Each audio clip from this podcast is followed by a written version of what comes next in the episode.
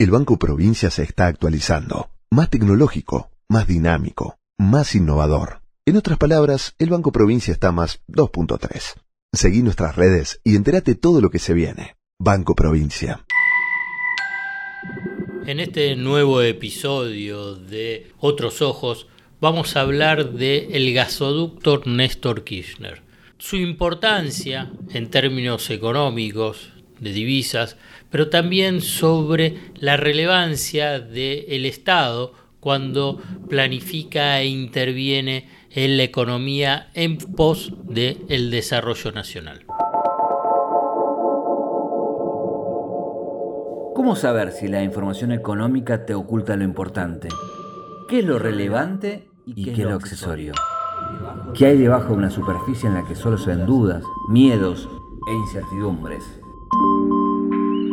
El desafío es entender para no confundir, descubrir para no engañar. En definitiva, mirar de otra manera lo importante de cada día, acerca de lo que sucede en el fascinante mundo de la economía política. La invitación es que te arrojes sin prejuicios a escuchar otros ojos, otros ojos, otros ojos. Puede ser que así la venda que oscurece se empiece a aflojar. El gasoducto Néstor Kirchner es una de las obras de infraestructura más importantes de las últimas décadas. Tiene un aspecto político interesante que fue revelado por el ministro de Economía Sergio Massa en su presentación en la Cámara Argentina de la Construcción, cuando reveló que el Fondo Monetario Internacional en la negociación de octubre del año pasado, cuando él ya era ministro de Economía, le propuso que para bajar el gasto público, el Fondo Monetario Internacional propuso suspender los gastos vinculados al proyecto Néstor Kirchner. También recordó que el gobierno de Mauricio Macri había suspendido el proyecto, también por pedido del Fondo Monetario Internacional, en el 2018-2019, cuando se firmó el, el acuerdo, precisamente con esa idea, ¿qué podemos decir? Cuadrada, obtusa, miope, equivocada de los técnicos del Fondo Monetario Internacional que piensan que la estabilidad económica se alcanza achicando el Estado, achicando el gasto público, en última instancia achicando la economía, llevándola a una recesión y por consiguiente a una crisis. Por eso se repite una y otra vez que el Fondo Monetario Internacional es profundamente perturbador de la estabilidad económica, política y social. Voy a dar algunas cifras, algunos contextos para dar cuenta de la magnitud de lo que significa el gasoducto Néstor Kirchner. Por lo pronto, tiene una traza de 573 kilómetros que recorre cuatro provincias. La inauguración oficial va a ser este 9 de julio del 2023, donde van a participar el presidente Alberto Fernández, la vicepresidenta Cristina Fernández de Kirchner y también el ministro de Economía Sergio Massa y obviamente todo el gabinete nacional y representantes políticos de Unión por Todos. ¿Qué es lo que va a pasar? Va a haber la apertura de la válvula que conecta el gasoducto presidente Néstor Kirchner con el sistema troncal de gasoductos del país. El proceso de habilitación y llenado del gasoducto comenzó ya el pasado 20 de junio en Tratayén, según lo que estaba previsto originalmente y continuó en forma escalonado por tramos hasta completar lo que te mencioné, los 573 kilómetros de extensión con este hito que se va a dar en Saliqueló, en la provincia de Buenos Aires. Algunos numeritos. En la obra se utilizaron más de 47.700 caños de acero de 12 metros de largo. Se movilizaron más de 1.300 equipos. Se realizaron alrededor de 12.000 viajes de camión para transportar los caños. Se crearon 10.000 puestos de trabajos directos.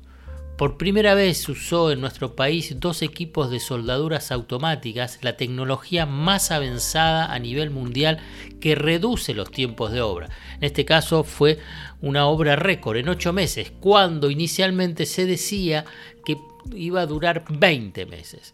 Además, se utilizaron dos plantas soldadoras de doble junta que permiten soldar dos caños de 12 metros para convertirlo en uno solo de 24 metros. Tiempo récord en 178 días desde la primera soldadura en Saliqueló, Buenos Aires, el 16 de noviembre del 2022, hasta la última el 12 de mayo de este año.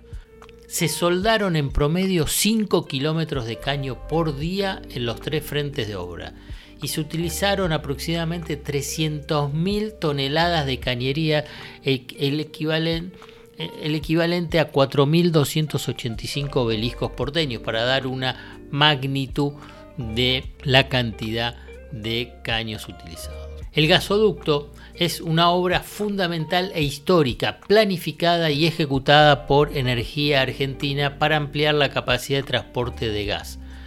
Esto es un beneficio porque va a poder canalizar la producción de vaca muerta, que es la segunda reserva de gas no convencional del mundo, y transportarlos a los centros de consumo y a la vez también para exportarlos.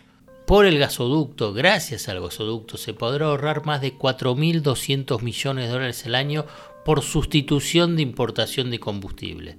Además, va a aumentar la disponibilidad de gas a precios competitivos para la industria, los comercios y los hogares. Como te mencioné antes, fueron 10.000 puestos de trabajo directos, pero otros 40.000 indirectos entre la construcción de la obra y la mayor producción de gas en vaca muerta. Para dar idea de la complejidad y la magnitud de la obra, porque uno piensa, ay, se tira los caños y es sencillo, no, pasó cuatro provincias y además 85 cruzos especiales, ríos, rutas, líneas eléctricas, ferrocarriles. Esto es una obra que merece ser destacada, dado que uno puede pensar y observa otros países obras de infraestructura que claramente apuntan al desarrollo nacional. Esto es un punto inicial que hay que remarcar. Estas son obras y este tipo de obras, para ser más preciso, son necesarias para el desarrollo nacional.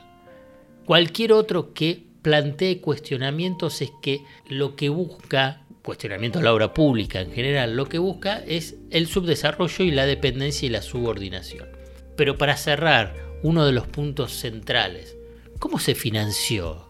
Si la Argentina no tiene acceso al mercado voluntario de crédito externo, a nivel interno es muy restringido, más aún cuando hay una fuerte tensión en el mercado financiero.